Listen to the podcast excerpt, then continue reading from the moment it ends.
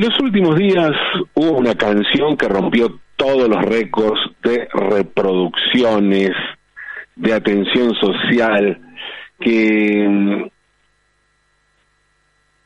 que rompió también las barreras de los alcances de una canción, ¿no? Porque si uno piensa, se dice que bueno, tronó a despacito, pero bueno, despacito era una canción simplemente. Se ve bien, un fenómeno social, en todos lados ibas y estaban pasando esa canción, pero no pasaba de ser una canción. Acá hay algo más con esta canción. Porque no es que se escucha la canción, sino que en todos los medios no se hablaba de otra cosa y ni hablar de las redes sociales fue una canción, pero fue un fenómeno social, sociológico. Lo cual habla en principio de una gran inteligencia por parte de quien la escribió, ¿no? Nos guste o no la canción, nos guste o no lo que dice, nos guste más o menos la artista que la interpreta, nadie puede negar que Shakira la recontra pegó. Shakira y Bizarrap, ¿no? Porque hay que darle un gran crédito al creador también de este formato, ¿no? Que es Bizarrap, es una especie, no sé, de, programa de almorzando con Mirta Legrand, o sea, va alguien siempre invitado, pero a hacer música, solo música, es una colaboración musical, algo muy propio de esta época y, novedoso, que rompe también una lógica, ¿no? de rompe la, el, negocio de la música de manera tradicional, no están implicadas compañías discográficas, sino que es un pibe que de 23 años, pero bueno, ese es otro fenómeno. Me quiero centrar en lo que dice la canción, que fue lo que hizo que la pegara y que fue lo que hizo que esta canción fuera más allá de lo estrictamente musical, de lo que puede producir una canción en términos musicales. Insisto, es probable que odies la canción. Es probable que te caiga mal la artista y hasta que es probable que recuerdes su amistad con quien fue probablemente el presidente más nefasto desde la restauración democrática en 1983. ¿eh? Miren que hubo, pero estoy hablando del único que decretó un estado de sitio y que con esa medida asesinó a 30 personas en Plaza de Mayo antes de dejar el mismo día que dejaba el gobierno previo a haber confiscado los ahorros de la gente. ¿Sí? que estuvo de novia con, bueno, con el hijo de este presidente, que además formaba parte del gobierno. A ver, podemos cuestionar muchísimas cosas de Shakira, dudar de su empoderamiento, de su feminismo y hasta de que esto sea arte. Pero lo más probable es que si el tema no te gusta, lo que te haya generado haya sido odio, bronca, ganas de decir algo malo, pero bronca, repudio, nunca indiferencia. Y justamente lo único que Shakira no quería era indiferencia. Lo demás, todo es ganancia. Pongamos que realmente seas un marciano o una marciana a la que no le importa el tema, que ni siquiera lo escuchó. Y en ese caso te cuento que probablemente seas eso, un marciano o una marciana, o una marciane, bueno, qué sé yo. Porque puede que realmente el tema no te importe, pero en ese caso lo más probable es que te encuentres más solo que Juan José Sebrelli mientras Messi levantaba la Copa del Mundo. Aunque en realidad, ahora que lo pienso, ni siquiera vale ese ejemplo, porque Sebrelli se hizo famoso por ser antifútbol.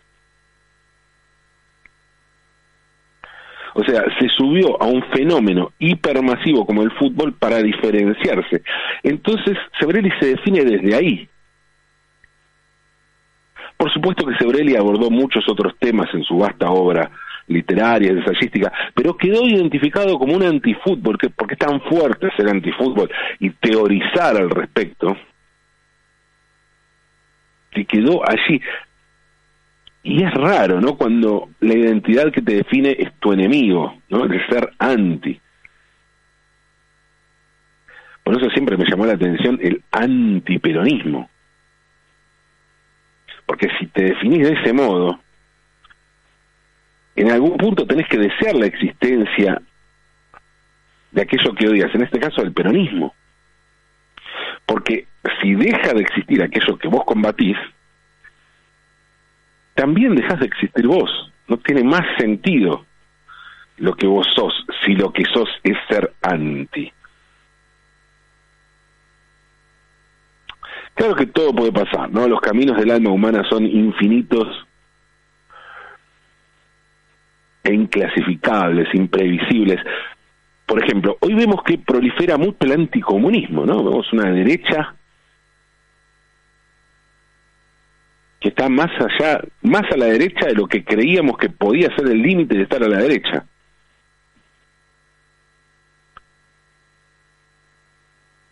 Y esa derecha se define como anticomunista. Un sentimiento que podía ser lógico durante la Guerra Fría, cuando el mundo comunista tenía armas nucleares que sostenían esa ideología, muchos países que se autopercibían como portadores de esa ideología. Pero hoy nada de eso existe.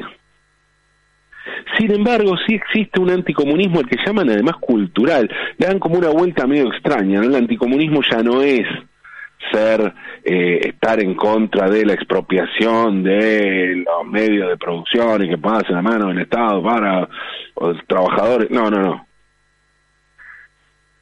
El comunismo pasó a ser otra cosa, como es evidente que ese comunismo ya no existe. El comunismo entonces pasó a ser otra cosa y, hablan de comunismo cultural y que eso supuestamente estaría vinculado a una ideología de género Ahora, si hablamos de ideología de género, es algo que no se respeta ni un poco en los supuestos países comunistas, como China, por ejemplo. Es raro, es todo muy raro, pero bueno, el mundo es un lugar absurdo. Y absurdo y muy complejo, como se ve. Por eso, las respuestas que se buscan para tratar de entenderlo, muchas veces tienen que ver con lo espiritual y poco con lo racional. para tratar de entender o de explicar este mundo absurdo, es que creamos la fe, la religión, las ciencias sociales, la filosofía o el arte. Y a veces todas esas cosas se mezclan. Por eso el arte puede tomar formas y caminos muy variados. Y por eso, más allá de si te gusta mucho, poco o nada la canción de Shakira con Rap, más allá inclusive de si la odias,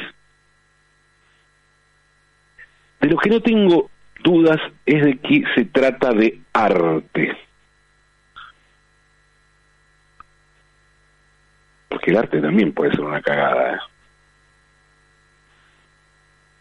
Y no digo esto con ánimo de meterme en algo tan subjetivo como definir qué es o no es el arte. No, no estoy hablando de lo espiritual, de lo elevado, de. No, no, no. Estoy hablando del arte como formato y la tradición de ese formato. Si digo que la canción tiene un formato artístico es porque existe una tradición que la avala. Porque podemos rastrear ese tipo de versos insultantes que utiliza Shakira en su canción, a lo largo de cinco siglos de historia de poesía y canción en castellano, solo por hablar en, el lenguaje, o sea, en, la lengua, en el idioma que utiliza Shakira, ¿eh? Pero podemos irnos muchos más atrás en el tiempo. Y hablo del insulto, no hablo del despecho, aunque también podría, la lista de canciones que hablan de despecho es infinito. Si quitamos el despecho como motor lírico, bueno, deberíamos reescribir la historia de géneros como el tango o el bolero. El primer tango canción de la historia es Mi Noche Triste de 1917. Y en realidad este tango es, eh, es, un, es un año anterior, eh, la compuso la música, es, de un año antes, la compuso el pianista Samuel Castriota y lo estrenó justamente en 1916 con el nombre de Lita. Tango se llamaba Lita. Pero un año después, Pascual Contursi le puso letra, lo cantó Carlos Gardel, y allí fue cuando Mi Noche Triste, ya con este título, Mi Noche Triste, el tango se hizo realmente famoso. Y está considerado, insisto, el primer tango cantado. Mi Noche Triste comienza así, la letra de Mi Noche Triste. Percanta que me amuraste en lo mejor de mi vida, dejándome la alma herida y espinas en el corazón. O sea, así, con esa letra, comenzó el tango canción con la voz de Carlos Gardel. Más despecho no se consigue. Pero bueno, les dije que no quería hablar del despecho, sino del odio. Bueno, a ver, odio, digo odio y enseguida se vuelve, se viene hoy la, la figura de discursos de odio. Estoy hablando de bronca, estoy hablando de insultos, ¿sí? Que sabemos que insultar también es un arte. Estoy hablando de ese, de ese, esa clase de odio, ¿no? Estoy hablando del odio ni de racista, ni del odio eh, clase. No, no, no, no. Estoy hablando de la bronca que, que está presente en la canción de Shakira con Bizarrap. Y de eso la lírica castellana también está plagada. El caso más notorio, de esto hablé alguna vez, es la historia eh, de Luis de Góngora y Francisco de Quevedo. Y, hablo del caso más notorio porque se trata de dos pilares de la poesía clásica en castellana, en castellano, dos de los nombres más rutilantes del llamado siglo de oro de, de las letras españolas. Hablamos de siglo de oro, hablamos de Góngora, de Quevedo, de Lope de Vega, de Calderón de la Barca, de Cervantes, de San Juan de la Cruz. O sea, dos de los nombres fundamentales, sin duda, son Góngora y Quevedo, que hicieron, tienen el mismo efecto en la poesía española que lo tiene Cervantes en la novela española. Góngora era un fraile, tenía 20 años más que Quevedo, y la rivalidad entre los dos comenzó cuando se encontraron en la corte en Valladolid. Góngora llegó como un joven universitario, aspirante a la corte, en la que Góngora ya estaba consagrado, ya era un escritor muy importante. Entonces Quevedo eligió confrontar a Góngora con poemas satíricos de tono grueso para llamar la atención y tener trabajo. Y lo logró. Lo logró, le fue bien.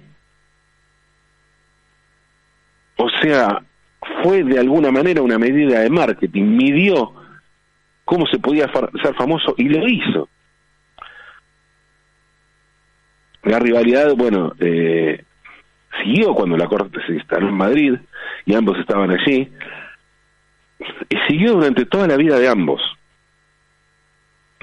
Quevedo escribió varios poemas burlándose del estilo de Góngora, porque detrás de esa pelea hay un marco teórico ideológico, Góngora era culturalista, o sea, culturalista, o sea, un defensor del lenguaje refinado, así se llamaba, digamos, la, la gran división entre Góngora y Quevedo era esa, ¿no? Un defensor del lenguaje refinado o rebuscado según Quevedo, y Quevedo era conceptista, o sea, más directo y llano, o burdo y básico según Góngora, ¿no? Pero más allá de la contienda conceptual que podría darle a eso a, estos enfrentamientos un supuesto marco teórico volverlo algo oculto lo cierto es que Quevedo se burló también de la nariz y de las supuestas inclinaciones sexuales de Góngora, entre otras cosas que hoy bien podrían valer la cancelación de Quevedo. cito un ejemplo. Esta cima del vicio y del insulto, este en quien hoy los pedos son, este en hoy, en quien hoy los pedos son sirenas, este es el culo en Góngora y, un y en culto que un bujarrón le conociera apenas. O sea, pedos, culo, bujarrón, que es bufarrón. Estamos hablando de cosas muy gruesas, berretas, chabacanas, podrían, podríamos decir, indignas de supuestas grandes figuras de las letras. Y Góngora, lo, eh, Quevedo lo ardió tanto a Góngora que Góngora terminó respondiendo burlándose del estilo, como lo había hecho Quevedo, pero también de la renguera, de los problemas de vista, de la, de la afición por el alcohol que tenía Quevedo. Y tanto que lo llamaba Quevedo. Insisto, cosas que parecen poco dignas de dos ilustres poetas creadores de la lengua, ¿no? Pero la lengua también incluye esos usos. Y esos usos no son exclusivos de las echadas de fútbol o de los espectáculos teatrales veraniegos en Villa Carlos Paz o Mar del Plata. No, también se pueden decir en sonetos perfectamente escritos, en, en decasílabos de ritmo impecable, incuestionable, por parte de dos virtuosos absolutos de las formas poéticas y de todo tipo de métricas. Este tipo de insultos iba a ser moneda corriente en los tipos de canciones improvisadas. Eso que hoy conocemos como batallas de gallos tiene cientos de antecedentes, antecedentes en todo el mundo hispanoparlante y en todas las lenguas, en realidad. Yo tenía ganas de hacer un, un resumen justamente de la canción improvisada, pero es tan la cantidad de términos que existen, de variantes que existen, que es imposible. Es imposible. Tendría que estar una hora solo dando nombres de las variantes que existen. Ejemplos, pongo algunos ejemplos. La palabra aguinaldo, bueno, que sabemos que es una una parte de sueldo que se da dos veces al año, sirve para definir en Puerto Rico a un canto improvisado propio de la Navidad. Ese es el aguinaldo. El atabal es un tipo de canto improvisado acompañado de tambores en la provincia de Granada, en Nicaragua.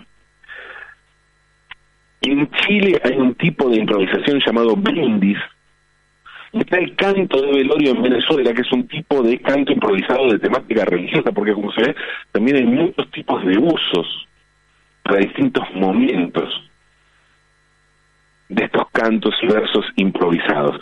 Los formatos son muchísimos, no solo en castellano. En la antigua Grecia, a los poetas improvisadores se los llamaba aedo. En Galicia se llama brindeiros, los poetas cantantes improvisadores de los brindis, y la cantada es un canto improvisado de Cerdeña. Canto a braccio es el nombre que recibe uno de los cantos improvisados en italiano. Y la lista, insisto, es enorme, larguísima, en muchísimos idiomas. Pero, ¿qué tiene que ver la improvisación con el insulto? Dirán ustedes, porque estamos hablando de insultos, no de improvisación. Bueno, hago esta referencia porque tiene que ver mucho, muchísimo. Existen muchas formas y momentos para expresar este tipo de cantos, pero son muy comunes las peleas. Las peleas de, gallos son eso, decirse cosas, tiraderas, como se dice también, insultarse, pero con arte, con estilo. Un estilo que tiene que ver con una métrica y una rima. Y ahí está la gracia, en improvisar eso, en decirle cosas al otro. el antecedente más conocido en el Río de la Plata es la payada. Payadores se van diciendo de todo con una guitarra la que se, acompaña con ritmo de milonga, y la payada tiene una particularidad en cuanto a los versos, en cuanto a la lírica. Se, se construye por décimas. Las décimas son diez versos octosilábicos, o sea, ocho sílabas, con reglas fijas de rimas entre versos. A ver, no sé si se van a entender, ¿no? Pero las rimas de las décimas son así. A, B, cuando hago A es como termina el primer verso de cada una de las diez de los diez, de, los diez versos, de cada una de las estrofas. A, B, B, A, A, C, C, D, D, C. O sea, son cuatro tipos de rimas. 3A, 3C, 2B y 2D. Y esa estructura vale para todo tipo de décimas.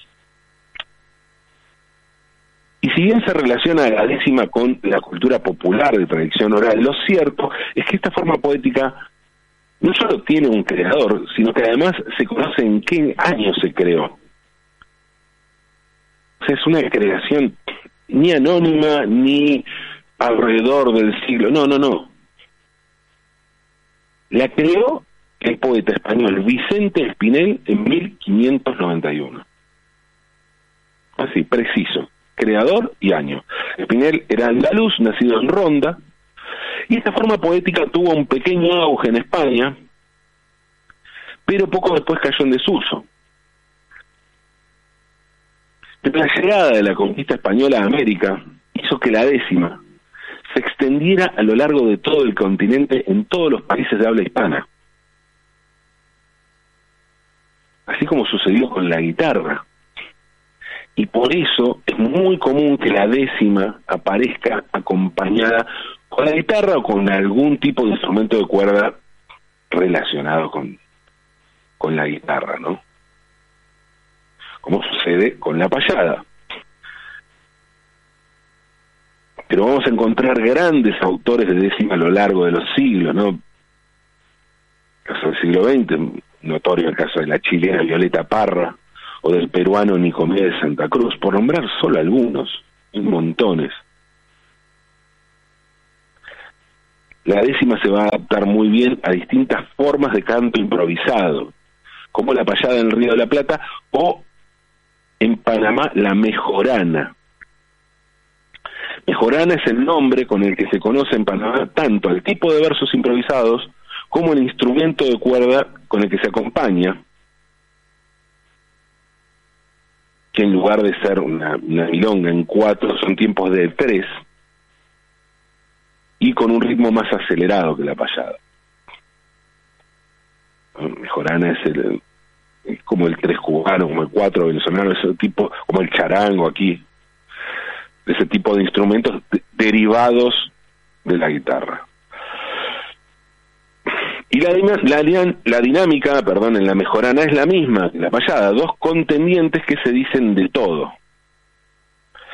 A ver, y digo esto también porque ni las décimas ni el canto improvisado están vinculados siempre al insulto, pero en ambos formatos podemos encontrar este tipo de lenguaje frontal y agresivo que utilizó Shakira. Recordemos que otro de los grandes autores de tiraderas o improvisaciones rapeadas también colaboró con Bizarrap para destrozar a otra persona, y me refiero a la sesión del boricua puertorriqueño residente, que utilizó casi 10 minutos de una, de una de unas rimas increíbles, son un prodigio técnico, ¿no? Pues insisto, cada quien le gusta más o menos el, resultado conceptual, pero es un prodigio técnico lo que hace Residente, la, forma de rapear que tiene y de rimar que tiene Residente. Y que utilizó, como les decía, 10 minutos para aniquilar a Maluma. Y si hablamos de décimas y de enfrentamientos de artistas, y de, o de comentarios picantes, merece una cita especial las décimas que escribió Joaquín Sabina le escribió a Fito Páez, luego de una pelea pública que tuvieron tras sacar su disco a dúo Enemigos Íntimos. Y entre otras cosas, Sabina escribió lo siguiente. Dijo, ya es hora de terminar esta historia interminable, sin víctimas ni culpables, pongamos punto final y volvamos cada cual como gatos escaldados a ordenar nuestro tejado, concluyendo esta liga si no queremos que siga lloviendo sobre mojado. Te lo digo porque creo que urge cortar por lo sano, con la gina del verano y el quilombo del video. El rol del patito feo no me va, te lo aseguro, y menos el de hombre duro, que a ti te cuesta tan poco, antes de volvernos locos, corrijamos el futuro. He decidido que paso la página de este enredo, perdiéndole miedo al miedo, la gota que colma el vaso, no me lo trago, hazme caso y volvamos a lo nuestro. Cortemos este ambidiestro, nudo gordiano de un tajo. No soy tan tonto, carajo, ni tú tan listo, maestro. Bueno, esto es un fragmento de una carta en décimas que le escribió Sabina Fito Páez. Después se iban a reconciliar, tampoco fue tan grave el asunto. Pero nadie puede negar que lo hizo con arte. Y cuando digo arte, hablo de una tradición, un tipo de lenguaje que como se ve tiene muchos siglos de historia. Cada quien evaluará después cuánto de negocio, cuánto de marketing hay en todo esto. Pero para eso también debemos recordar que, como les dije, que Quevedo también hizo marketing también se aprovechó de la fama de Góngora para hacerse notar.